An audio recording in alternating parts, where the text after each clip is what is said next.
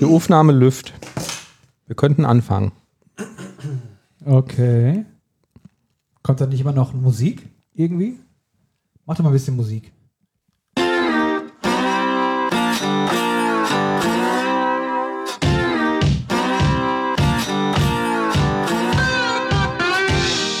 Hello, hello, hello. Damit meine ich Hallo nicht diesen Karnevalsgruß, obwohl wir in Köln sind. Auf der Couch, für euch wieder da. Mit richtig heißen Themen, richtig heißen, freshen Themen aus der .NET-Welt. Wer sind wir? Wir sind drei Softwareentwickler, denen manchmal ein wenig langweilig ist und die gesagt haben, komm, wir machen einfach mal einen Podcast. Ja, links neben mir der Manuel Wenk, rechts neben mir Thomas der Krause, ich bin Hallo. Oliver Vogel. Und wir haben tatsächlich schon gegessen. Wir haben mit Uber Eats etwas bestellt. Sogar haben wir Priority bestellt. Das heißt, das Essen war fünf Minuten eher da gewesen. Wir sind also komplett, wir sind also komplett gestärkt. Aber ich bin ein bisschen unzufrieden, weil ähm, ich finde, ich habe zu wenig bekommen.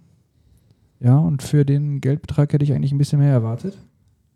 Manuel hat natürlich eine riesen Portion bekommen, aber da war auch kein Fleisch drin, von daher. Aber Tofu. Aber Tofu. Mhm. Tofu ist ja Fleisch 2.0, habe ich mir sagen lassen. Ja, Ja. ist das so? Da gibt es auf jeden Fall auch krasse Unterschiede. Ich habe äh, am Freitag waren wir essen, haben Tofu gegessen. Also äh, da war Tofu drin und das war sehr schlecht.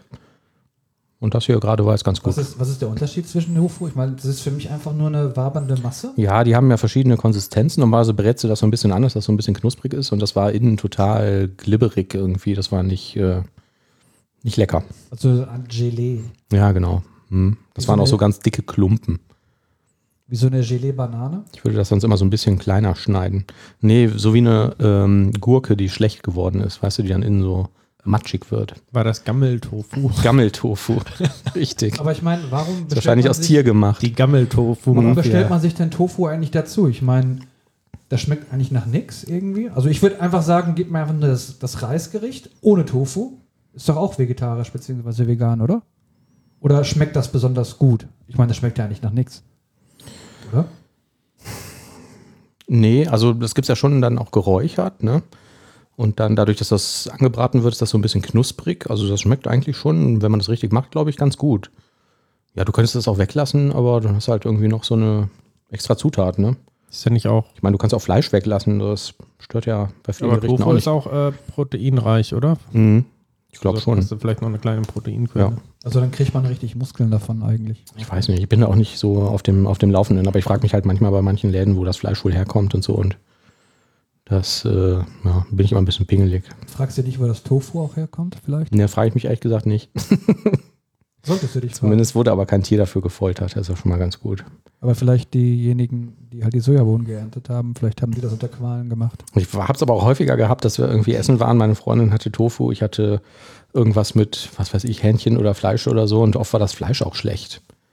Also das schmeckt ja manchmal auch einfach nicht so. Und dann habe ich mir häufig gedacht, ach, hätte ich auch mal das Tofu genommen.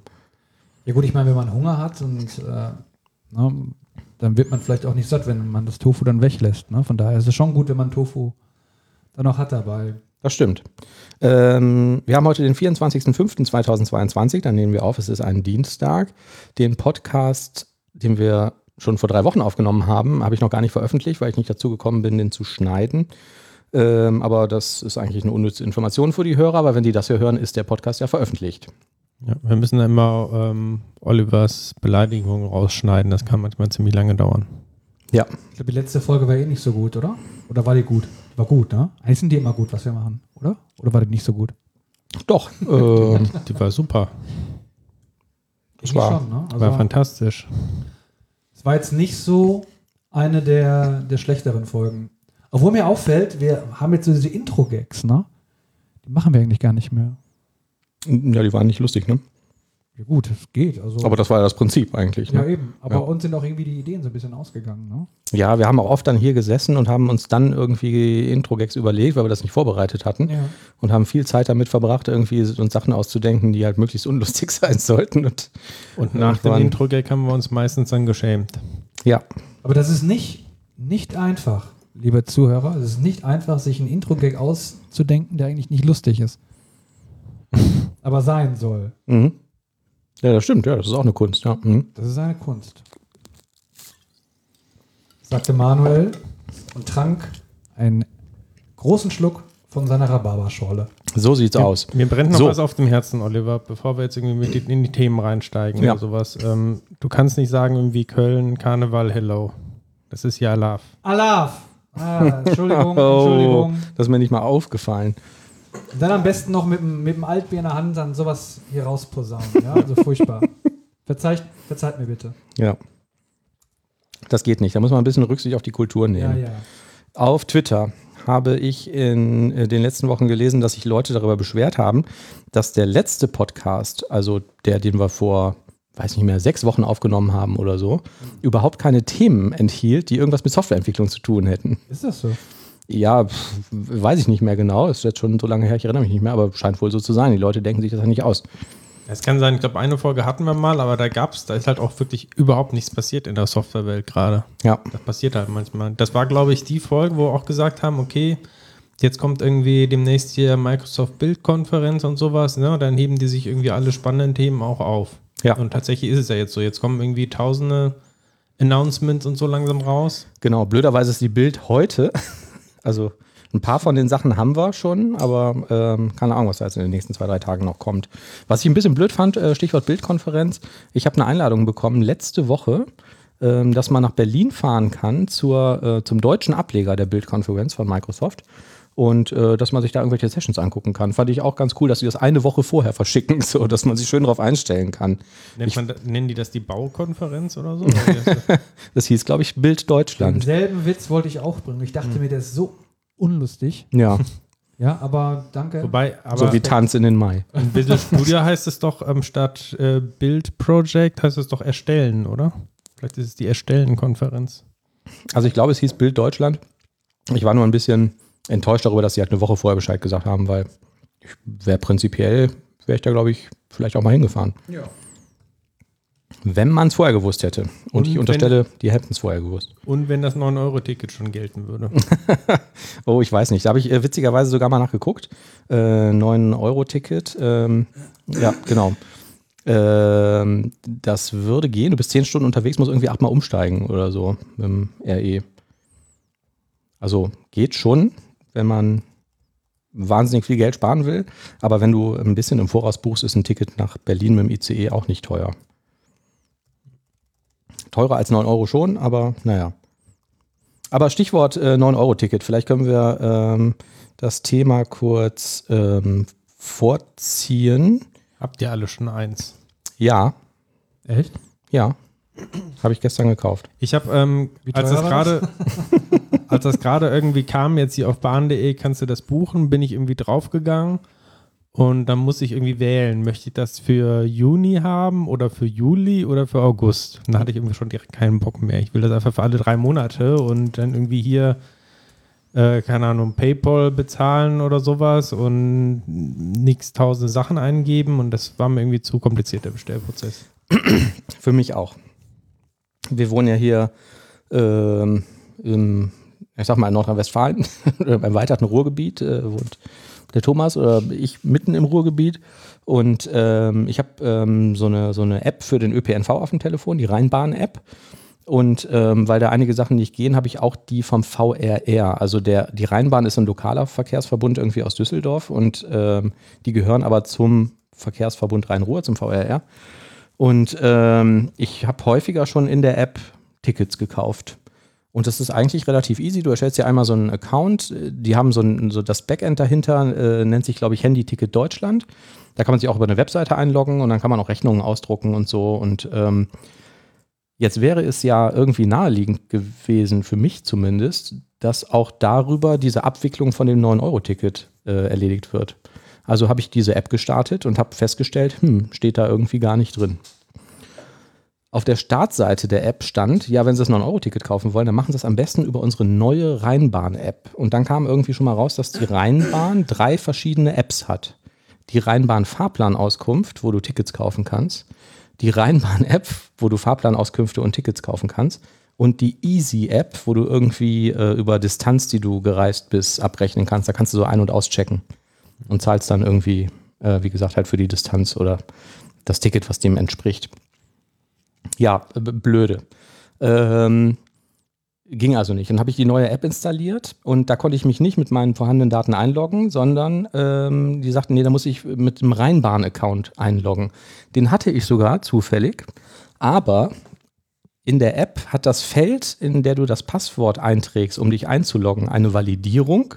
Und das Passwort, was ich bereits vergeben habe von meinem bestehenden Account, konnte ich da nicht eintragen, weil die gesagt haben, es ist nicht valide. Da fehlt ein Sonderzeichen im Passwort. ich konnte mich da also nicht einloggen, obwohl ich den Account gehabt habe. Was für eine Scheiße. Also habe ich die VRR-App genommen und die hat gesagt, ja Moment, 9-Euro-Ticket, so einfach ist das nicht, gib erstmal deine Postleitzahl ein. Dann wurde ich umgeleitet auf eine Login-Seite, da stand aber nicht, wo ich mich da jetzt einlogge. Also bei der Bahn, beim VRR oder was oder wie. Ich wusste überhaupt nicht, wo ich da bin. Da war einfach nur ein Login-Feld. Und ähm, dann habe ich auf Registrieren gedrückt und wurde umgeleitet auf eine Leiter, wo ich mich registrieren sollte, wo du dann auch Geburtsdatum und so ein Zeugs eintragen musst. Aber da stand dann auch nicht drin, wo ich mich eigentlich gerade registriere. Also wofür das jetzt ist, weil offensichtlich bin ich irgendwie aufgrund meiner Postleitzahl dahin geleitet worden. Ähm, und dann habe ich das Ticket hinterher über die App von der Bahn gekauft. Über diese ganz normale Standard-App. Das ging relativ einfach.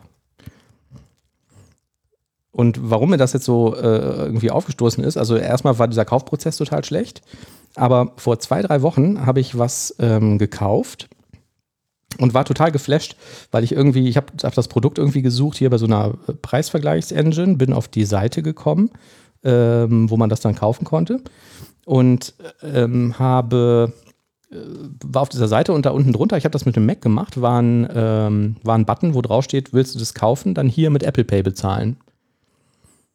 Ich habe den Button gedrückt unter dem Artikel. Ich musste meinen Fingerabdruck auf das äh, MacBook legen und das war's. Der hat das bezahlt mit meiner Zahlmethode, die bei Apple Pay hinterlegt ist. Ich musste keine Lieferadresse eintragen, ich musste keinen Account bei dem Shop erstellen, ich musste gar nichts machen, sondern konnte mit quasi einem Klick irgendwie dieses Ding kaufen und bezahlen. Das fand Respekt. ich sehr beeindruckend. Respekt, so ja. muss es sein. Ja, so muss es sein, tatsächlich. Und äh, ja, ich hoffe, dass es überall so werden wird. Ja, kenne ich auch manchmal von einigen Webshops äh, mit PayPal. Das ist ähnlich einfach, wo man auch sagen kann, äh, irgendwie Express äh, Checkout mit PayPal, wo man sich dann auch nicht registrieren muss genau. und direkt die Adresse übernommen wird. Ja. Genau. Sonst, mir ist das auch immer sehr lästig, wenn ich mich für jeden Webshop irgendwie registrieren muss und dann gibst du den ganzen Daten da ein. Ja. Der Unterschied zu diesem PayPal-Checkout ähm, war aber noch, also wenn ich das mache mit diesem Express bei, bei PayPal, dann äh, werde ich umgeleitet zu der PayPal-Webseite, muss mich da einloggen und dann muss ich irgendwie noch meinen zweiten Faktor eingeben. Dann äh, bestätigt man das da, dann wird man zurückgeleitet auf die Seite des Shops und sieht dann nochmal die Zusammenfassung und muss dann irgendwie nochmal klicken, um es zu bestätigen und so. Und das fiel da alles weg, weil das irgendwie äh, äh bei dem Mac nativ in den Safari-Browser integriert ist. Hm. Also du drückst wirklich nur den einen Knopf, Fingerabdruck, das war's. Kein, kein Redirect, kein irgendwie nochmal bestätigen, nochmal irgendwas eingeben. Ähm, das fand ich schon sehr beeindruckend und das hat echt gut funktioniert. Ähm, zwei Tage später war das Produkt da. Fand ich cool. Keine Ahnung, wie aufwendig das ist, ähm, das zu integrieren. Vielleicht haben Hörer das schon getan. Habt ihr immer mit sowas rumexperimentiert? Nö. Oliver und ich haben mal mit so einem Shopping-System irgendwas äh, integriert, mit so einem Backend, äh, wie hieß das nochmal? Mango Pay. Mango Pay, richtig, ja. Mhm. Ja, kann man auch machen. ja, das klingt äh, genauso vertrauenswürdig wie Apple Pay. ja, ja, stimmt. Ja, Apple jetzt wurde Pay, Mango Pay, Banana Pay. Ja. Mango Pay, ja, das war schon toll. Das Konkurrenzprodukt. Ähm, um jetzt hier ein Entwicklerthema nach dem anderen rauszuhauen. Ich habe eine ganz coole Webseite ähm, entdeckt, die heißt appdiff, also app-diff.io. Und äh, wenn man auf die Seite kommt, sieht man da zwei Felder. Und in diese zwei Felder kann man ähm, Open API Specs ähm, per Drag and Drop reinschieben, also die Spezifikation, die zum Beispiel, wenn man irgendwie Swagger unter .NET äh, verwendet, generiert wird. Hast du gerade AppDiff oder APDiff gesagt? Ähm, Ich habe API-Diff gesagt. API. F- AppDiff verstanden. Achso, ja, vielleicht habe ich mich versprochen. API-diff.io. Die Hörer mit einem guten Podcast-Player finden das auch in den Show Notes und können da drauf drücken. Ähm, so, und der Gag ist halt, man äh, zieht da zwei verschiedene Versionen von seiner API-Spec drauf, ähm, drückt auf den Compare-Button und der analysiert diese beiden Spezifikationen und erzeugt dann eine textuelle Variante äh, oder eine textuelle Repräsentation der Unterschiede zwischen diesen beiden ähm, API-Versionen. Ähm, das heißt, ähm, ich habe das hier, ich kann das gerade mal umdrehen. So sieht das jetzt aus, wenn man jetzt zwei Versionen vergleichen würde. Also der zeigt dann da irgendwie an, ah, diese Versionen haben Breaking Changes. Und zwar ähm, gibt es irgendwie neue Methoden, wie die heißen, wie die äh, Ressourcen dafür sind. Es gibt veränderte Methoden und ähm, ja, vielleicht deleted oder so, je nachdem, was sich da geändert hat. Ähm, fand ich ziemlich cool, um das so ein bisschen nachvollziehbar zu machen. Wir haben das häufig, dass wir Updates äh, kriegen von Specs, von externen Systemen, aber nicht wissen, was sich da eigentlich geändert hat. Und ähm, ja, ziehst die alte Version rein und die neue drückst auf den Knopf und siehst halt sofort, ähm, was gibt's, äh, was irgendwie relevant ist da für mich. Und zwar nicht halt über so einen Textdiff, sondern wirklich über eine, äh, ähm, ja, irgendwie natürlich sprachlich äh, lesbare äh, Doku. Schon praktisch. Das packen wir dann meistens noch ins, ins Wiki zusammen irgendwie, also diese, das Ganze per Copy und Paste da rauskopieren, packen das ins Wiki und dann sieht halt auch jeder, was sich in welcher Version geändert hat. Ist das cool? Das ist der Hammer. Ja. War doch ein mega Entwicklerthema, oder? Ja. Ich habe noch eins. Ähm, kennt ihr das, ähm, dieses, wie heißt das Zeichen eigentlich? Dieses Dachzeichen? Diese Pfeilchen nach oben, links neben der 1 auf der Tastatur. Diamond-Zeichen. Wie heißt das? Diamond? Heißt das so? Ich glaube ja. Ich weiß es nicht. Ich habe mich das auch gefragt. Keine Ahnung, ich sage immer Dach Weiß es gerade nicht, aber Diamond hört sich falsch an. Sieht nicht so diamantig aus, ne? Das sieht aus wie ein halber Diamant irgendwie, ne? Ich meine es. Ist das nicht die Head-Symbol oder so? Ich weiß nicht, ob das, ob das einen Namen hat. Aber die, ich meine, diese Taste, also das Zeichen, was kommt, wenn ich links neben der 1 äh, die Taste drücke. Äh, das ähm, ist in Regular Expression, das wusste ich bis dato nicht, ähm, das Zeichen für eine neue Zeile.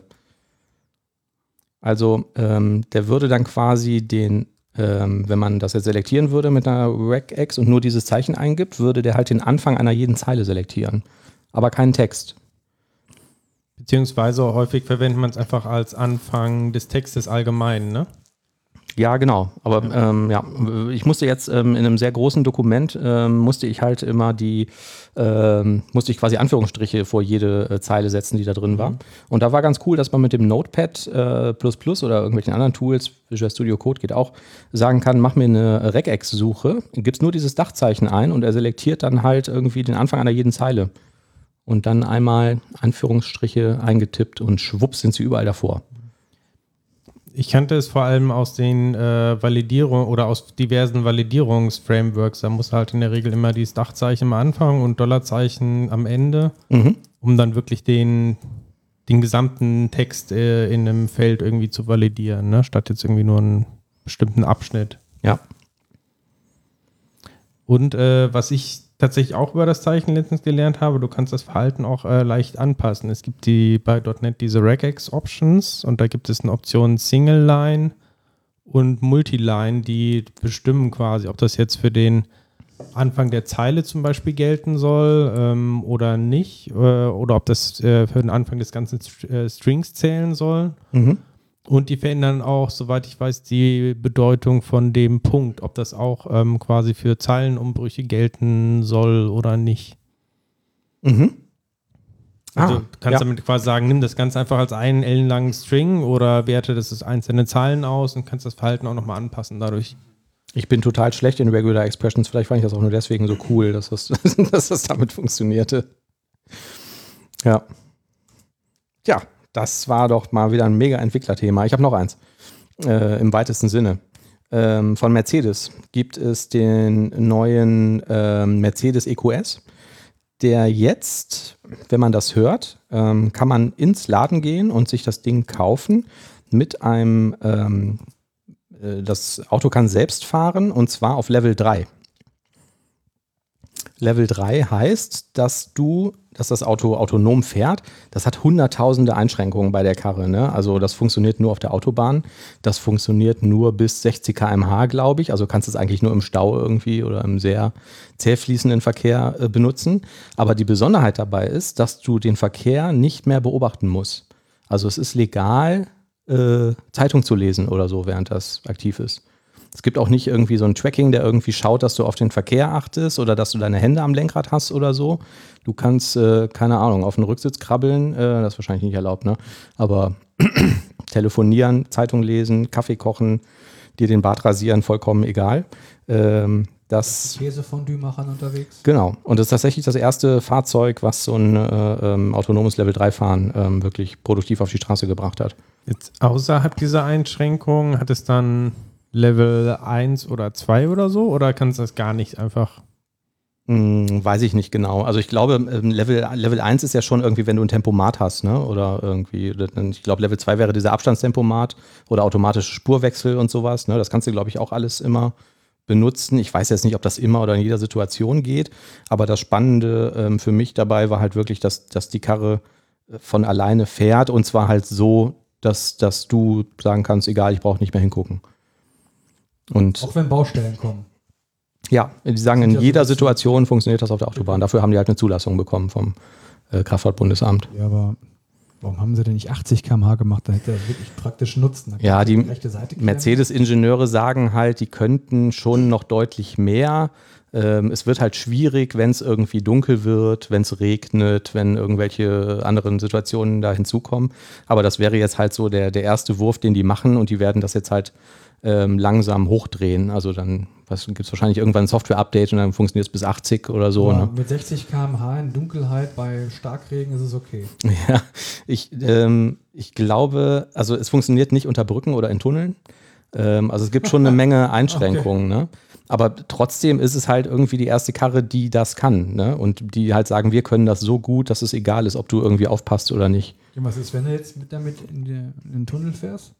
Dann ähm, würde der vorher irgendwie sagen, Achtung, hier passiert was, du musst wieder die Kontrolle übernehmen. Tja, dann ich das Käsefondue dann schnell aus der Hand Kriegst du halt irgendeine Warnung. Was ich ganz witzig fand, ich habe so ein YouTube-Video gesehen von so einem Autotester, den haben sie dann zu so einem Presseevent eingeladen.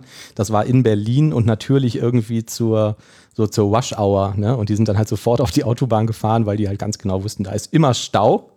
Da kann man das super ausprobieren. Und dann ähm, standen die halt im Stau rum und der hat dann da irgendwie tatsächlich Zeitung gelesen, während das Auto gefahren ähm, hat und hat auch noch irgendwie auf die Polizei, die ihn da überholt hat, irgendwie noch so rüber geschielt, so, ob, ob die ihn jetzt wohl anhalten oder so, weil er da offensichtlich nicht auf den Verkehr achtet.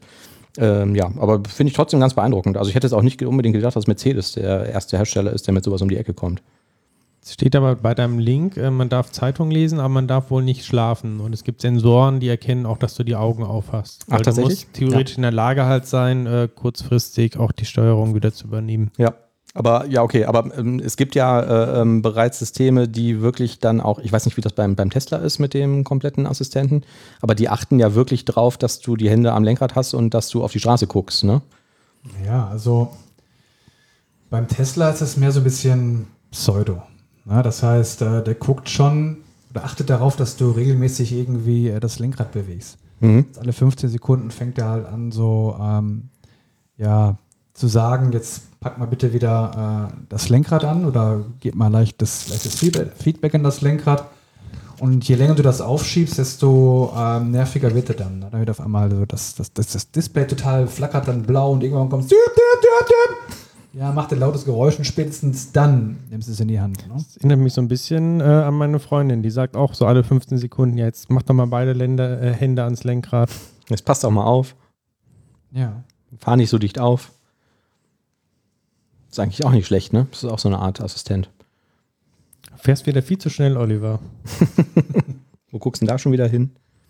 Ja, das Blöde ist halt natürlich, es ist wahnsinnig teuer. Das Auto ähm, kostet mindestens 140.000 Euro ähm, wenn man den kaufen will. Aber ähm, ja, aber es geht so, ne? Das ist irgendwie der erste Wurf, finde ich schon äh, beeindruckend. Hätte ich nicht mit gerechnet, dass das von einem deutschen Hersteller kommt und dass das so schnell kommt.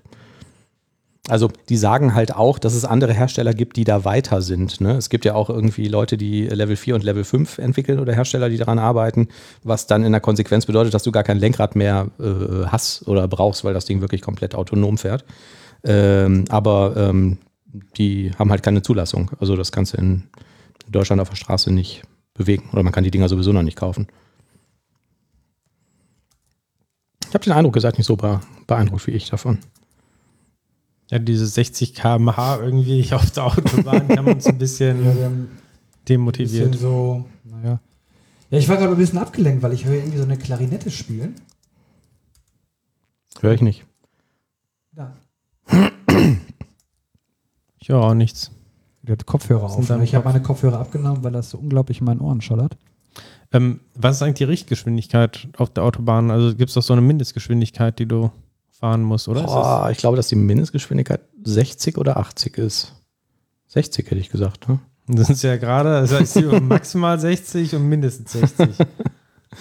Ja. 60 km/h. Mindestgeschwindigkeit auf der Autobahn ist 60 km/h. Halte ich aber für gefährlich. Ich bin mal hinter so einem, ähm, es gab doch von, von BMW früher diese Roller, die auch noch so eine Kabine drüber hatten.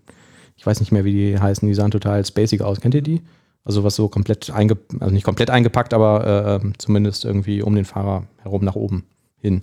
Ähm, und so ein Ding habe ich mal auf der Autobahn, ähm, der war auf der rechten Spur und ist äh, 60 gefahren. Und das ist schon gefährlich, ne? Also du rechnest nicht damit, dass da wirklich jemand so, so langsam fährt. Ja. Da schließt man dann sehr, sehr schnell auf, selbst wenn du irgendwie nur mit 100 auf der rechten Spur unterwegs bist. Ist doch dann peinlich, von allen LKWs überholt zu werden. Ne? Ja, ja, genau. Ja. Normalerweise ist das langsamste auf der Autobahn sind ja irgendwie die LKWs, die da auf Ja. der rechten Spur fahren. Und Ja. Rentner. Und wer? Und Rentner. Weiß ich nicht. Ja, ist das so? Ja. Okay. Also nicht alle, aber Ja, mag sein. Ich, ausschließen kann man es nicht. habe ich gehört. Äh, ich habe noch ein anderes Thema. Ich bin da irgendwie so ein Sprachnazi und ich habe einen Artikel gelesen. Da stand irgendwie, das ging um den, auf Heise Online, äh, es handelt äh, irgendwie über das Ende des iPods, der jetzt eingestellt wurde. Man konnte ja bisher noch einen iPod Touch kaufen, den gibt es jetzt irgendwie nicht mehr. Und da war dann so ein bisschen die Geschichte des iPods und so und bla bla bla. Und da stand unter anderem, hätte halt der erste iPod dieses ikonische Klickrad gehabt. Und dann habe ich mich gefragt, ikonisch, was bedeutet das Wort ikonisch eigentlich? Und hat im Duden nachgeschlagen und der Duden sagt, ikonisch bedeutet im Deutschen nach Art der Ikonen. Weißt du? Also mach es doch so, wie die Ikonen es machen. Mach es ikonisch. Aber eine Ikone kennt man doch, oder? Das sind so berühmte Persönlichkeiten, so Vorbilder. Ähm, Ja, Steve Jobs oder so, würde man sagen, ist eine Ikone. ja ähm, es, gab noch, ähm, es gab noch eine alternative Bedeutung im, im Deutschen. Äh, bildhaft oder anschaulich wäre die andere Bedeutung. So, und jetzt war meine Spekulation, dass die wahrscheinlich das aus dem Englischen übersetzt haben und das Wort iconic übersetzt haben mit ikonisch. Und dann habe ich aber im ähm, sehr guten ähm, dict.leo.org nachgeschlagen, was ähm, iconic bedeutet. Und das würde man im Deutschen übersetzen mit Kult, Symbolcharakter, Kult, Kultik, die Ikone oder ikonisch. Ja. Aber dieses ikonisch, weiß ich nicht, das scheint mir irgendwie wie so ein, wie so ein Anglizismus. Also ich glaube, ich würde den Text nicht mit ikonisch übersetzen. Das Wort klingt für mich irgendwie nicht passend. Also ikonisch bedeutet ja Eigenschaft der sprachlichen Zeichenwörter, die das Gemeinte in ihrer Form abbilden oder wiedergeben. Zum Beispiel das Wort Kuckuck. Es ist ikonisch, da es durch seine Laute den gemeinten Vogel nachahmt. Kuckuck. Äh, Aus welcher Quelle hast du das? Aber es gibt, dafür Äh, gibt es äh, Vic, Wiktionary. Mhm. de.wiktionary.org. aber ich glaube, für den Fall gibt es noch ein spezielleres Wort, oder? Das steht so. hier aber. Okay.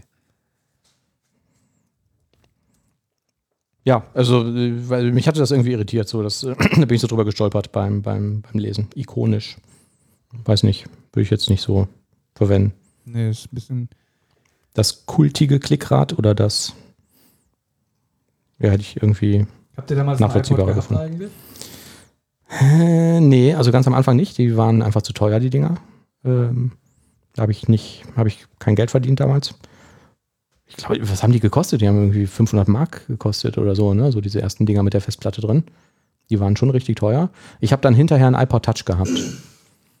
Hattet ihr keinen Ich Zoom? hatte einen iPod Mini. Nee. Ich hatte einen iPod Mini und den habe ich mir äh, gekauft, in Anführungsstrichen, oder erhalten durch ähm, Meilen, die ich von Lufthansa eingelöst habe. Ich habe damals ein Projekt gehabt in München, musste halt da hin und her pendeln. Und da sind so viele Meilen, habe ich da bekommen, dass ich mir so ein iPod Mini kaufen konnte. Cool.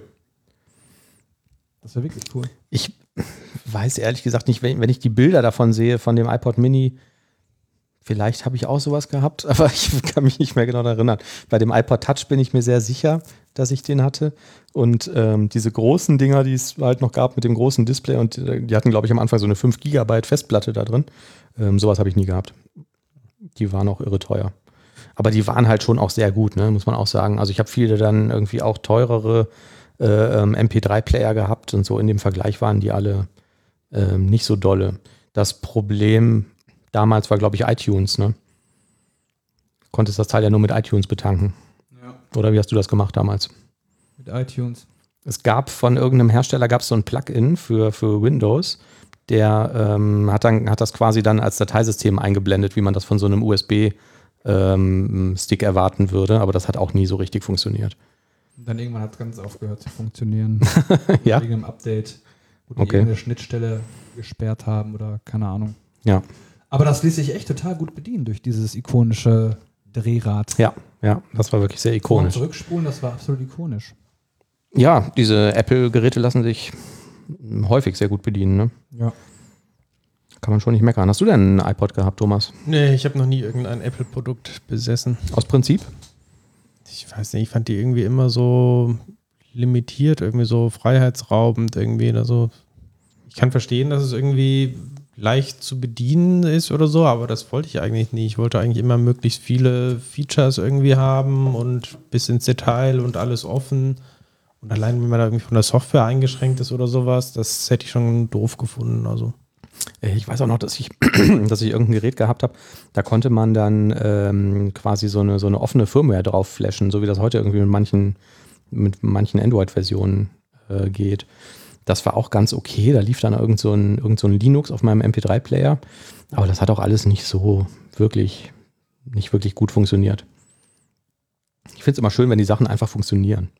Ja, eben, ich meine, das ist eben der Vorteil von Apple. Du hast jetzt nicht alles, aber das, was du hast, funktioniert irgendwie ausgesprochen gut. Und ich meine, wer nutzt schon wirklich all die möglichen Features, die dann im, in so einem Android-Handy versteckt sind? Ja, und gerade Außer Thomas vielleicht. Und, und gerade das ist ja wirklich so Unterhaltungs-Consumer-Elektronik. Ne? Das erwartest du ja einfach wie bei einem Walkman, dass du da auf den Knopf drückst und dann soll das Ding funktionieren.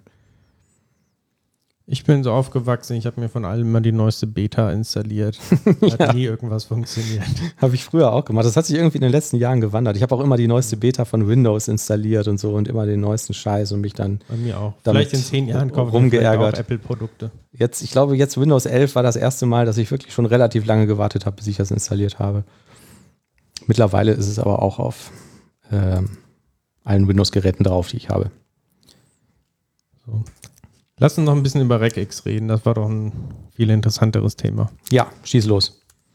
Wir hatten in der letzten oder vorletzten Folge, glaube ich, schon mal drüber geredet, dass es ähm, in .NET 7 auch RegX über die Source Generators geben wird. Was bedeutet das? Ähm, man kann ja bei, äh, wenn man in .NET RegX macht, gab es schon immer diese Option, dass man die auch äh, kompilieren kann. Also es gibt dieses RegX-Option ist compiled. Mhm. Und was er dann macht, das erste Mal, wenn du quasi dieses äh, Regex-Objekt ähm, erstellst, ähm, dann erstellt er im Hintergrund eine Assembly äh, mit dem entsprechenden optimierten Code fürs äh, Regex und führt die dann aus. Und bei den nachfolgenden Aufrufen, ähm, dann benutzt er halt direkt diesen Code. Bedeutet aber, beim allerersten Aufruf ist das Ganze halt relativ langsam, weil er erst diese Assembly irgendwie erstellen muss. Und mit Hilfe der Source Generators kann man jetzt in .NET 7 quasi diese Kompilierung vorziehen. Das heißt, sie passiert schon, wenn man das eigene Projekt kompiliert, dann wird das äh, Regex quasi direkt mitkompiliert und erzeugt da ähm, Code raus. Und was wir, glaube ich, jetzt so nicht im Detail besprochen hatten, was ich aber ganz interessant fand, du kannst ja in diesen Source Generators Code auch rein debuggen. Ähm, das heißt, du kannst auch, wenn du irgendein Problem hast äh, mit deinem Regex, das ist vielleicht für dich mal interessant, wenn du sagst, du kannst eigentlich nicht so gut Regex, Mhm.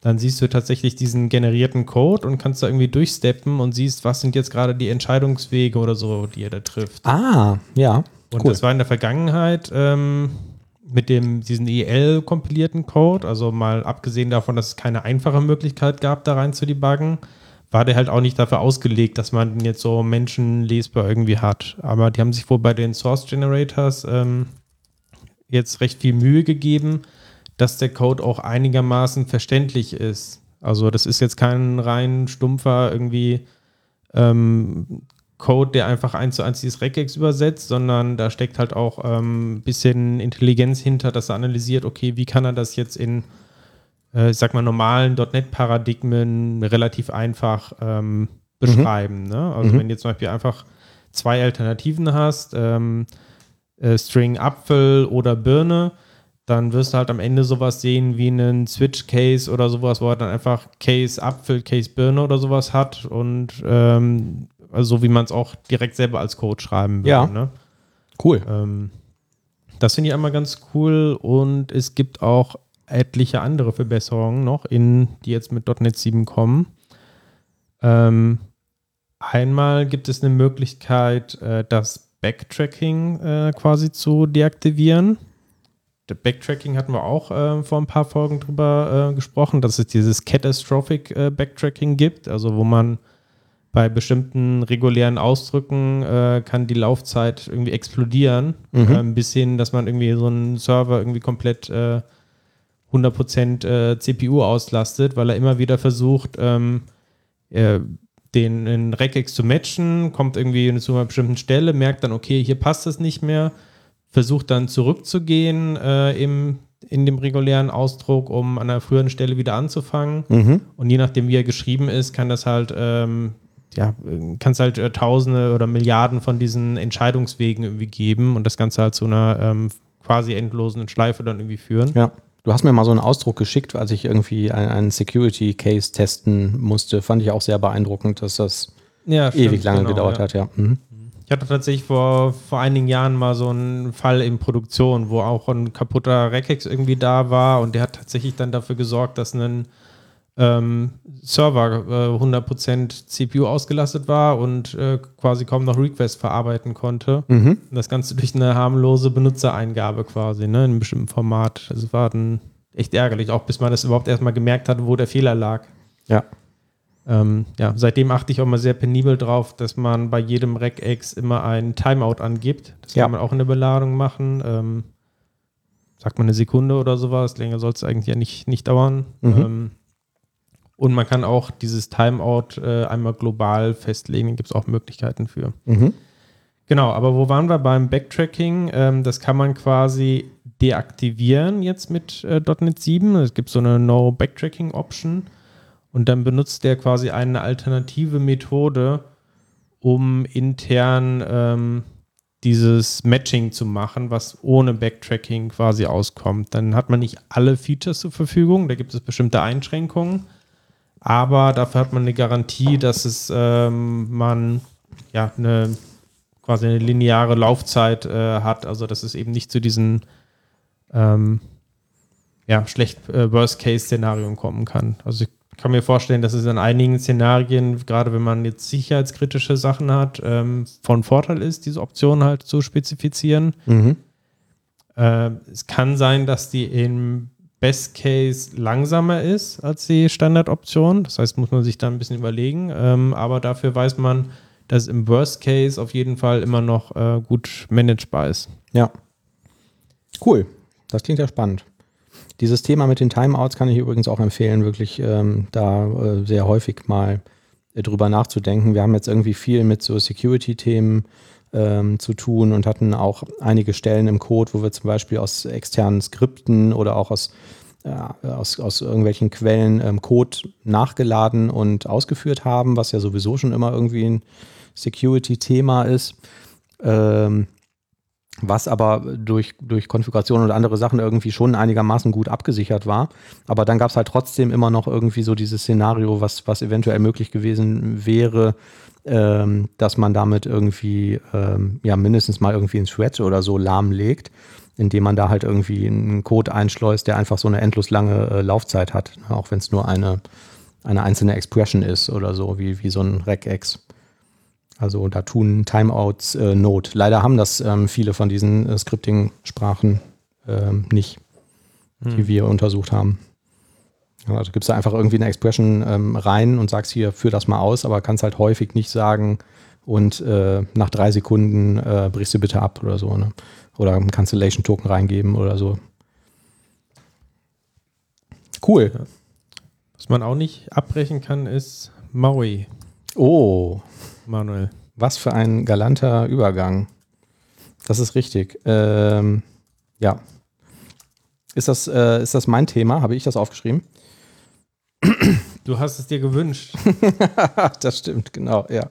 Ich kann da leider gar nicht so mega viel zu erzählen, außer dass das ähm, heute, äh, heute ist ja der erste Tag der Bildkonferenz, ähm, gab es jetzt, glaube ich, die erste ähm, Version, die auch so eine, äh, eine von diesen berühmten Go-Live-Lizenzen hat, also wo die sagen, jetzt, jetzt kannst du es benutzen und wir äh, garantieren euch, dass sich da an der Implementierung so nichts mehr Gravierendes ändert, also dass das auch, äh, dass du das dann, sobald die Production-Version erschienen ist, ist nutzen das, kannst. Ist das wirklich nur eine Go-Live-Lizenz oder ist das tatsächlich die, ähm, die finale Release-Version? Also das, was ich jetzt gestern Abend gesehen habe, war eine Go-Live-Lizenz. Ich will jetzt nicht ausschließen, dass jetzt wegen der Bild jetzt auch schon vielleicht dann heute gesagt wurde und hier ist jetzt das Final. Also wir sind auf jeden Fall, wenn es noch nicht die Final ist, sehr kurz davor. Okay, ich hatte, äh, dachte so, ähm, das war jetzt schon länger irgendwie in Preview und so und vielleicht auch schon mit Go Live und dass es jetzt final irgendwie rausgekommen ist, aber ich kann mich da auch irren. Ja, also ich denke, wenn man den Podcast hört ähm, und dann irgendwie nochmal googelt, wird sich das eh wieder geändert haben. Also wahrscheinlich wird dann spätestens die, äh, wird die, wird die Sache verfügbar sein. Ja, äh, was ist denn das überhaupt? Maui. Also Microsoft bewirbt das äh, ähm, irgendwie äh, damit, so, wir haben ja jetzt irgendwie auch schon länger irgendwie eine kleine Lücke, ähm, habe ich jetzt auch schon in vielen Foren immer wieder Diskussionen darüber gelesen, wenn ich jetzt aus welchem Grund auch immer eine Desktop-Anwendung schreiben muss für Windows, womit mache ich das denn dann eigentlich? Also Windows Forms ist ja irgendwie so ein bisschen altbacken und schlecht testbar, möchte man vielleicht nicht unbedingt machen. WPF ist irgendwie, ähm, macht keinen Spaß, ist, finde ich, irgendwie für triviale Sachen auch viel zu kompliziert. Also ich sage immer, mach mal irgendwie ein kontextsensitives Kontextmenü oder so, rechte Maustaste bei äh, WPF, so, das ist irgendwie alles. Also mir gefällt es nicht. ich glaube, es benutzen auch nicht mehr viele Leute. Genau, und dann gab es ja irgendwie noch diverse Sachen, die dann irgendwie nachgefolgt sind. Ne? Diese, äh, wie hieß das, UWP, ähm, die teilweise schon abgekündigt sind oder nicht mehr weiterentwickelt werden und äh, auch häufig nicht so dolle waren. Und das ist jetzt der nächste Wurf, äh, wo Microsoft sagt, damit kannst du eine Desktop-Anwendung für Windows erstmal erzeugen, aber vor allen Dingen auch plattformübergreifend mit einer Codebasis. Und ähm, plattformübergreifend mit jeweils den nativen Controls, ne? Also es ist nicht ja. so, ähm, sieht überall gleich aus, sondern es sieht überall so aus, wie es für die Plattform aussehen sollte. Mhm, genau. Ähm, ja, die haben sich ja damals irgendwie Xamarin ähm, einverleibt. Ich weiß jetzt nicht, wie viel Teile da jetzt noch irgendwie von drin stecken, weil von Xamarin äh, gab es damals, wenn ich das richtig in Erinnerung habe, also es gab auch noch Xamarin Forms, was ja wieder so ein Unterelement war. Ähm, aber von Xamarin gab es zum Beispiel Windows Desktop Support, glaube ich, nur als irgendwie so ein, so ein Community-Add-on, was nie so richtig ähm, supported wurde. So, und jetzt soll ich halt angeblich, ähm, ich habe es noch nicht ausprobiert, aber ich habe auch keinen Grund daran zu zweifeln, äh, mit der gleichen Codebasis halt eine native Anwendung ausspucken können für Android, iOS, macOS und Windows. Das ist ja schon mal eine Menge. Ja, Windows dann über dieses WinUI 3, glaube ich. WinUI, genau, ja, ja, das war, ja der Name, nach dem ich gerade gesucht habe. Ähm, es gibt von den ganzen üblichen Verdächtigen auch schon irgendwie äh, einen Haufen Control-Libraries. Natürlich darf die, wenn ich eine Desktop-Anwendung schreibe, DevExpress äh, nicht fehlen. Ähm, Telerik, Sync Fusion und so, alle haben sie mittlerweile jetzt äh, äh Maui-Toolkits. Ähm, also auch da sollte dem nichts im Wege stehen. Ja. Ist übrigens tatsächlich aus äh, Xamarin Forms entstanden, quasi das Maui. Aus Xamarin Forms, ah, okay, genau. ja. Ja, Syncfusion. An Die habe ich auch noch sehr schöne Erinnerungen. Ähm, und es macht so ein bisschen den Eindruck, ähm, wenn man so ein bisschen irgendwie über, über Code scrollt, ähm, wir haben es ja gerade schon gesagt, ne, in den Show Notes könnt ihr euch das auch alles anschauen. Wir verlinken das immer alles, worüber wir sprechen, ähm, als ähm, wäre es jetzt nicht so komplex wie WPF ähm, ist. Ja. Aber Xaml lebt weiter. Xaml lebt weiter, ja, es ist immer noch. Ja, Xaml ist ja an sich auch nicht schlecht, ne? Ähm, ja. Weil es genau. ein besseres Xaml als früher. Ja. Seht ihr das mit WPF eigentlich auch so? Oder finde nur ich das doof? Ja, die haben halt ziemlich viel versprochen. Alles wird besser, alles wird einfacher, alles wird schneller. Aber irgendwie war genau, ist genau der gegenteilige Effekt eingetreten. Ja, ich glaube so es war langsamer, es war schwieriger, dauerte länger zu entwickeln. Mhm. Und wenn am Ende irgendwas nicht lief, dann warst du stundenlang am gucken, woran es lag. Und wenn du was optimieren solltest oder irgendwas, etwas ist langsam gewesen in irgendeinem Teil der Anwendung, dann warst du doch Stunden und Wochen lang was damit beschäftigt, herauszufinden mit irgendwelchen Profilern, was das ist. Und dann hast du herausgefunden, ja, das liegt daran, dass irgendwie im Sammelcode an dieser Stelle ein Tooltip ist und den solltest du vielleicht an einer anderen Stelle platzieren. Ich habe das, ich hab Dann das Gefühl, Funktioniert die Anwendung 80% schneller. Das ist doch völliger Bullshit. Ja. Bei WinForms hat man einfach den St- Standard Aussehen benutzt. Bei WPF hat sich halt dann jeder Entwickler auch irgendwie so als Designer oder so gefühlt und hat dann sein eigenes Styling gemacht. Dann wurde irgendwie hier die, die Anwendung hat dann plötzlich einen blauen Hintergrund Ja. und dann hier noch einen Farbverlauf rein. Ja. Und die sahen dann halt alle scheiße aus, weil irgendwie, äh, ja, kaum einer hat sich dann halt einen echten Designer mal geleistet, zumal die ganzen Designer ja auch irgendwie jetzt nicht unbedingt dann WPF direkt gemacht haben. Ne? Also gab ja diese ganzen Expression Blend und keine Ahnung was alles. Aber es hat ja kaum, kaum jemand irgendwie gemacht. Ich glaube, ähm, ja, das ist wahrscheinlich so, ne? Also damals bei, ähm, bei, bei Windows Forms gab es ja irgendwie noch so diesen Gedanken, dass es ja irgendwie ganz toll ist, dass unter Windows jede Anwendung gleich aussieht und gleich funktioniert. Also der, der, keine Ahnung, also in einem Standarddialog war halt klar, wo der OK und wo der Cancel-Button ist und dass ich mit Alt-O irgendwie das confirmen kann und so. Und dann musste man wahrscheinlich, als dann irgendwie die cool aussehenden iOS Apps kamen, dem irgendwie was entgegensetzen und dann sah halt alles wieder anders aus. Und dann wurde als Vorteil verkauft, wie, wie toll das auch ist, dass alles vollkommen individuell aussieht von den Anwendungen. Ne? Ja. Ja, ja, genau. Ja. ja, und wer hat sich, ja, wie Thomas gesagt, schon wirklich da irgendwie einen Designer für äh, kommen lassen? Ich glaube, wir haben das einmal gemacht in einem Projekt. Da gab es so eine externe Firma, die das WPF-Frontend irgendwie designtechnisch äh, entwickelt hat. Ne?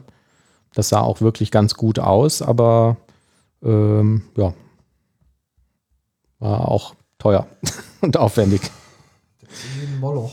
Ja, und du das findest. Arbeit und Nerven verschlingt. Ja, und ich glaube, ähm, dass das auch nochmal eine andere Nummer ist, als wenn du irgendwie einen Webdesigner dir holst oder irgendwie jemanden, der dieses Webdesign dann irgendwie umsetzt und implementiert, weil ähm, du musst halt auch erstmal jemanden finden, der ein Designer ist, der sowas mit WPF umsetzen kann. Allein die Definition von den ganzen Styles und, und so, ja, Hm. welche Reihenfolge du die bringst und dass du da quasi so im Idealfall so eine, so eine Kette zusammenbaust, wo das eine Style-Sheet oder Style-Set das andere referenziert, damit alles irgendwie dabei ist und alles irgendwie referenzierbar ist. Das ist ja schon eine Kunst für sich. Das war zu komplex, ne? Irgendwie ein Déjà-vu, als wenn wir uns schon tausendmal über WPF beschwert haben. Ja, gut, aber jetzt haben wir ja Maui. Ja, dann wird alles besser. Das äh, schauen wir uns demnächst mal an. Da wird bestimmt noch was zu hören von sein.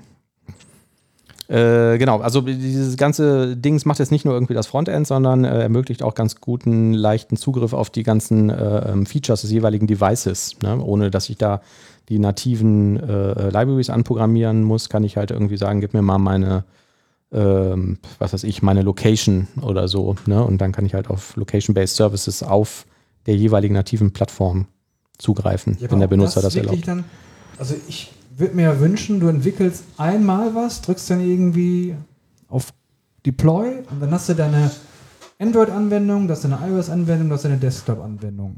Ja, schon schwierig. Also hat auch nie funktioniert. Also ich, also ich würde echt einen Tanz machen, wenn das wirklich funktionieren würde. Aber es gibt doch immer so, ja, in Android kannst du das machen, das aber nicht in iOS und umgekehrt.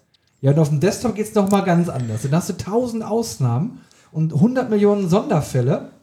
Ja, und dann bist du wieder eine Million Jahre beschäftigt. Das war ja tatsächlich damals auch bei Xamarin dann so, dass du dann doch wieder irgendwelche Plugins brauchtest, die dann irgendwie auf der nativen Plattform, also wo du dann 100.000 If-Statements drin gehabt hast, so wenn du Android bist, wenn du iOS bist, wenn du da und da bist ähm, und dann wieder so Fallunterscheidungen äh, hattest. Ne? Ähm, ja, ich bin mal gespannt. Ich, ich, also, ich vertraue denen nicht. Also bin wahrscheinlich da jetzt so ein gebrandmarktes Kind irgendwie, ne? aber ich habe so ein bisschen die Hoffnung verloren. Ja, du darfst wahrscheinlich diese, du, du darfst wahrscheinlich diese, diese äh, ähm, Features, die die Plattform dir out of the box äh, bietet, halt nicht verlassen, ne? Also das sagen so, das hier nie. ist da so und das kann ich benutzen und selbst wenn was anderes nativ auf dem Device geht, geht das wahrscheinlich und du kannst es wahrscheinlich auch implementieren. Aber ja, dann, ähm, doch mal ehrlich. Genau, kommst du in die Plattform hell. Klappt in, wenn du so ein Projekt machst, es klappt doch nur eine Woche. ja, eine Woche und dann kommt schon der erste Sonderfall aus dem Management und dann kommst du schon an die Grenzen. Dann musst du dann gucken. Da musst du Nein dann sagen. Dann musst du dann gucken. Musst sagen Nein. Nein ist keine Antwort, die akzeptiert wird. Das wissen wir. Ja, schade eigentlich, ne?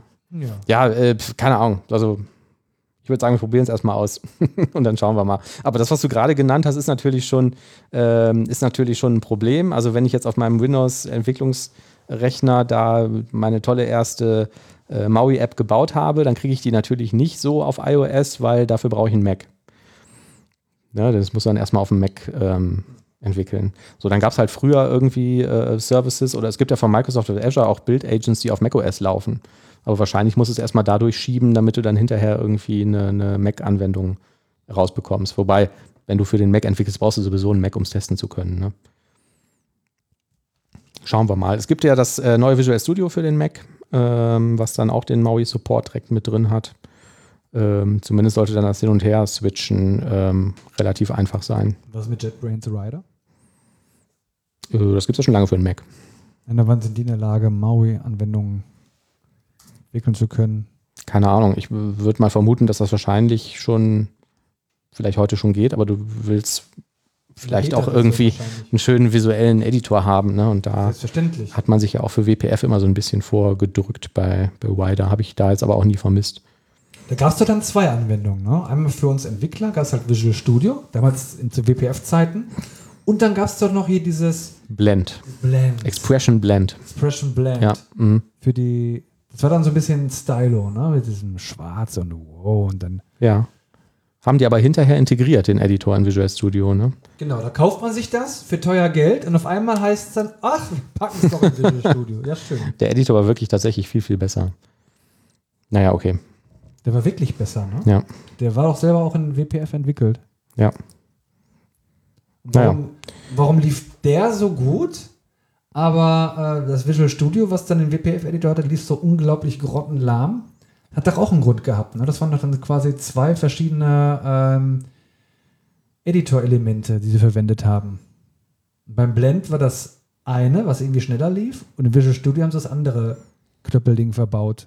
Ähm, ich, das, das Blend war ja vorher von einer externen Firma, ne? Und die haben die dann hinterher aufgekauft, weil die halt einfach besser da drin waren. Ich weiß nicht, die haben einfach den besseren Editor gebaut. Woran das lag, weiß ich auch nicht. 64-Bit, 32-Bit oder sowas. Und dann haben sie relativ lange gebraucht, um das da reinzukneten. Naja, ist egal. Lasst uns nicht in der Vergangenheit es ist schwelgen. egal, wir schauen nach vorne. Ja. Wir schauen nach vorne. Ja, wir interessieren uns vor allen Dingen für die neue DevBox. Was oh. zum Geier ist das? Ähm, ich habe es auch äh, gerade erst gelesen. Für die Microsoft Build hat äh, Microsoft die DevBox angekündigt. Das sollen so Entwicklerrechner in der Cloud sein. Die kannst du dann ähm, ja, so teamweise aufsetzen mit allen deinen Abhängigkeiten. Ähm, quasi einfach eine Virtual Machine, die du als Entwicklermaschine einrichtest und dann aber entsprechend so ja, in der Cloud konfigurierbar, dass es halt speziell für Entwicklerrechner passt. Also zum Beispiel werden die dann automatisch, ähm, wenn du die nicht benutzt, in den Ruhestand gefahren oder halt äh, nachts irgendwie abgeschaltet mhm. und fahren auch irgendwie morgens vielleicht automatisch dann hoch, sodass du mit der Entwicklung starten kannst. Mhm. Ähm, ja, alles irgendwie in die IT integrierbar. Ähm, jetzt so wahnsinnig viele Details gab es jetzt bei der Ankündigung auch nicht und es ist auch noch kein öffentliches äh, Preview, sondern nur so ein Private äh, Preview, wo man sich für, für anmelden muss. Mhm. Ähm, aber ich finde das Konzept grundsätzlich interessant und würde mich auch interessieren. Also Ja, ich kann mir auch vorstellen, also jetzt gerade ist ja irgendwie ähm, ja, Security, glaube ich, überall ein relativ großes Thema. Das ist wahrscheinlich auch sicherheitstechnisch ganz interessant, ne? mhm. Dass du dich mit deinem Device nur noch irgendwie mit irgendeiner Azure VM connectest und halt darüber arbeitest und vielleicht auch anders gar nicht ins Firmennetz kommst oder so, je nachdem, wie das provisioniert ist. Ja, vor allem in der Theorie brauchst du ja dann, kannst du ja von überall dann arbeiten und ähm, brauchst ja auch keinen fetten Rechner mehr irgendwie, ne? Also Ja. ich weiß nicht, ich habe neben meinem Laptop immer noch so einen richtigen Desktop-PC, weil der einfach mehr Power hat. Ja. Den bräuchte ich dann auch nicht unbedingt. Und wenn ich dann lieber Ja. am Laptop arbeite, kann ich das auch machen, oder? Kann ich mir auch vorstellen. Dann reicht ja irgendein ganz simples, was weiß ich, äh, ähm, Chromebook oder so. Du connectest dich darüber und fertig. Ne? Ja. Oder selbst ein Internetcafé im Ausland. Ja. Oder es ist ja auch immer ein riesen, riesen Aufwand, wenn du jetzt irgendwie dann einen neuen Rechner hast, das ganze Geraffel da drauf wieder zu installieren, als wieder zum Laufen zu kriegen, das einzurichten und so, ne? Wenn du dann noch irgendwie, was weiß ich, da Kubernetes drauf hast oder so, bis das alles wieder äh, ähm, funktioniert und hier, wenn du irgendwie, wenn die dann neue Hardware zur Verfügung stellen, kannst du wahrscheinlich mit einem Klick transformieren. Also, ja, klingt an sich jetzt nicht schlecht. Könnte auch Auswirkungen auf die Visual Studio Lizenzierung haben, ne? Warum sollte ich da noch für die Lizenz bezahlen, wenn ich es gar nicht nutze? Vielleicht kann man das darüber auch noch irgendwie ein paar ähm, Euros verdienen, wenn man Microsoft ist. Oder wir vielleicht ein paar Euros sparen. Ich hätte noch äh, ein Thema. Wie weit seid ihr eigentlich mit euren Zertifizierungen? Seid ihr da noch dran? Seid ihr up to date oder Ähm, nicht mehr? nee, gar nicht. Ähm, doch, ich habe vor drei, vier Wochen meine Scrum Master Zertifizierung äh, erneuert. Hm. Du musst ähm, bei dieser, ähm, tja, wie heißt diese, wie heißt diese äh, Organisation? Es gibt ja irgendwie zwei, drei verschiedene, die diese ähm, Titel vergibt. Ähm, und äh, bei der, bei der ich bin, äh, ich komme halt nicht auf den Namen, äh, musst du quasi dann, ähm, wenn du den Titel behalten willst, nachweisen, ähm, dass du überhaupt irgendwas mit Scrum gemacht hast, irgendwie in den letzten zwölf Monaten. Was? Das trägst du dann da ein irgendwie auf dieser ähm, Webseite. Ich glaube, das lief auch über scrum.org, aber ich bin mir nicht sicher. Ähm, und zahlst Geld und dann darfst du wieder dich Scrum Master nennen. Oder weiterhin. Apropos Scrum Master, ich habe keine ähm, Scrum-Zertifizierung, Mhm. obwohl ich jetzt seit mehreren Jahren mit Scrum gearbeitet habe. Und heute durfte ich das erste Mal äh, eine Retro leiten, weil unser Scrum Master irgendwie im Urlaub ist. Ah, cool. Der hat random ausgewählt und das Los ist auf mich gefallen. Ja. Und es ist irgendwie wahnsinnig langweilig gewesen. Also Lag das an dir, Moderation oder? irgendwie So, ja, Ja. Gibt es noch irgendwelche Ideen zu dem Thema? Dann machen wir jetzt mal hier fünf Minuten. Und normalerweise, ähm, wenn jetzt gerade irgendwie so ein bisschen langweilig ist, dann gucke ich halt nebenbei, mache ich ein bisschen DevOps oder sowas, äh, Mhm. gucke irgendwie, ob gerade die Server alle laufen. Das kannst du aber ja natürlich auch nicht machen, wenn du da moderierst. Ne? Sehen die alle deinen Bildschirm. ja, stimmt. Und im Idealfall musst du auch zuhören, was die Leute sagen. Ne? Ja. Ja, okay. Also kann ich nicht empfehlen, aber, Ja, okay. aber wie ich eigentlich drauf gekommen bin, ähm, Äh, sorry, Ja. äh, ich wo- wollte, um das Thema noch kurz zu Ende zu bringen, ich wollte auch keinen Scrum Master machen. Ich wollte eigentlich eine Scrum Developer Zertifizierung machen, weil die Inhalte total interessant fanden, äh, klangen. Also das, da ging es auch um agile Softwarearchitekturen und so ein Zeugs und äh, ähm, auch um DevOps-Themen und sowas. Und da sagte mir damals die, ähm, das Unternehmen, wo ich das machen wollte, ja, das kannst du machen, dann musst du aber vorher einen Scrum Master gemacht haben. Und habe ich gedacht, na gut, dann mache ich halt eben den Scrum Master und der mache dann ähm, die Zertifizierung drauf, was ich dann nie gemacht habe, weil äh, Corona dazwischen kam. Hm. Ja. Aber sorry, ich habe dich unterbrochen. wieder Corona. Ja, wenn ihr Lust habt, nochmal irgendwie eine Microsoft-Zertifizierung zu machen, die kosten ja normalerweise auch etwas Kohle. Ich glaube, das letzte Mal, als ich geguckt habe, so 150 Euro oder sowas Boah. pro Prüfung, die man macht. Es gibt äh, die Microsoft Cloud Skills Challenge. Die gab es äh, letztens schon mal und ist jetzt wieder neu aufgelegt worden zu Bild. Da macht man so ein paar Microsoft Learning Module durch und kriegt dafür eine kostenlose Microsoft ähm, Prüfung, die man sich aussuchen kann. Irgendeine? Also kriegst du einen Voucher für irgendeine Prüfung? Soweit ich weiß schon. Also ich Mhm. sehe jetzt zumindest nicht, dass es jetzt nur für bestimmte Prüfungen gelten würde. Mir fällt gerade ein, wo du das erzählt hast, ich habe ja äh, neulich erzählt, dass ich ein paar, paar E-Books gekauft habe wegen DevOps und da habe ich mir auch einen Zertifizierungsgutschein gekauft für Azure. Ja, stimmt, der hat aber auch 130 Euro gekostet oder so. Aber Moment, ähm, ich muss korrigieren, es sind nicht alle Prüfungen. Es gibt eine feste Liste von Prüfungen. Okay, aber immerhin. Das also, sind ja. ja so knapp über zehn verschiedene Prüfungen, die man da machen kann. Mhm. Cool, das ist ja nicht schlecht. Ich habe damals viele so SQL-Server-Zertifizierungen gemacht und so. Da habe ich auch ganz abstruse Erfahrungen mitgemacht. Also einige Leute fanden das ganz toll, wussten aber irgendwie nicht genau, was das bedeutet. Und dann ähm, hat mich mal ähm, so ein so ein, so ein typischer Vermittler angerufen für, für irgendein Projekt oder so und dann sagt er immer so, ja, hier, schönen guten Tag, so, ja, ich habe hier irgendwie in ihrem Profil gesehen, ähm, ah, hier, ähm, so, ähm, SQL-Server Developer-Zertifizierung haben sie ja, ne? Ich dachte, ja, habe ich. Dann sagt er, ja, habe ich auch. Habe ich damals auch gemacht. und dann war so eine Stille. So, und, und ich wusste jetzt nicht, ob er jetzt irgendwie Lob von mir dafür einheimsen wollte oder ob ich ihm sagen wollte, ah toll, da habe ich ein super Projekt für Sie oder so. Oder ich habe dann gesagt, ah ja. und dann war Was wieder. von Loriot so ein bisschen. Ja, ja, genau. Ja, ich sagen sollen, ach was. Sie sagen Ähm, müssen, ah, ich, ich habe gesehen, Sie machen auch .NET hier bei Ihnen in der Firma. Habe ich auch gemacht. habe ich auch. Ja, das schon. C-Sharp habe ich auch schon mal geschrieben. Ja, weiß ich auch nicht. Manchmal sind diese Gespräche ja wirklich merkwürdig. Ne?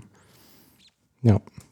Ja, cool. Ähm, dann könnte man da vielleicht auch eine zweite Zertifizierung. Also ich möchte irgendwann auch mal wieder sowas machen. Also ähm, schadet auf jeden Fall.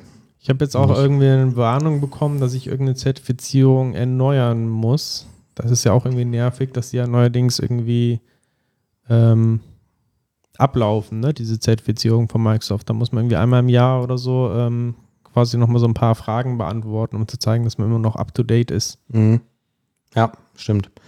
Ja, also die sind auch nicht schlecht, ne? Also die haben ja häufig bei einigen Leuten irgendwie einen ganz schlechten Ruf, finde ich, diese Zertifizierung. Aber ähm, einige von den Sachen, die ich irgendwie früher gemacht habe, die waren ganz gut, weil die Lernmaterialien auch wirklich gut waren. Ne? Also da gab es ja auch immer diese, ähm, wie heißen, wie hießen die damals? Diese Self-Paced Training Kit Bücher oder so, ne? Für diese ähm, Zertifizierung. Da waren so ein paar Sachen bei, die echt sehr, sehr gut waren. Also ich erinnere mich zum Beispiel an WCF. Ähm, das war äh, gut, das ganze Material. Da habe ich auch echt viel, äh, viel lernen können. Ich fand die jetzt auch nicht alle irgendwie einfach oder trivial, ne? Also Ja. man muss teilweise schon wirklich da lernen für. Ja. Vielleicht auch manchmal, weil die ein bisschen doof sind, die Fragen, ne? Die wollen dann ähm, sehr detaillierte Antworten irgendwie haben. Wie heißt jetzt hier irgendwie die, das genaue Argument von diesem Befehl oder sowas, ne? Heißt das A, B oder C? Mhm.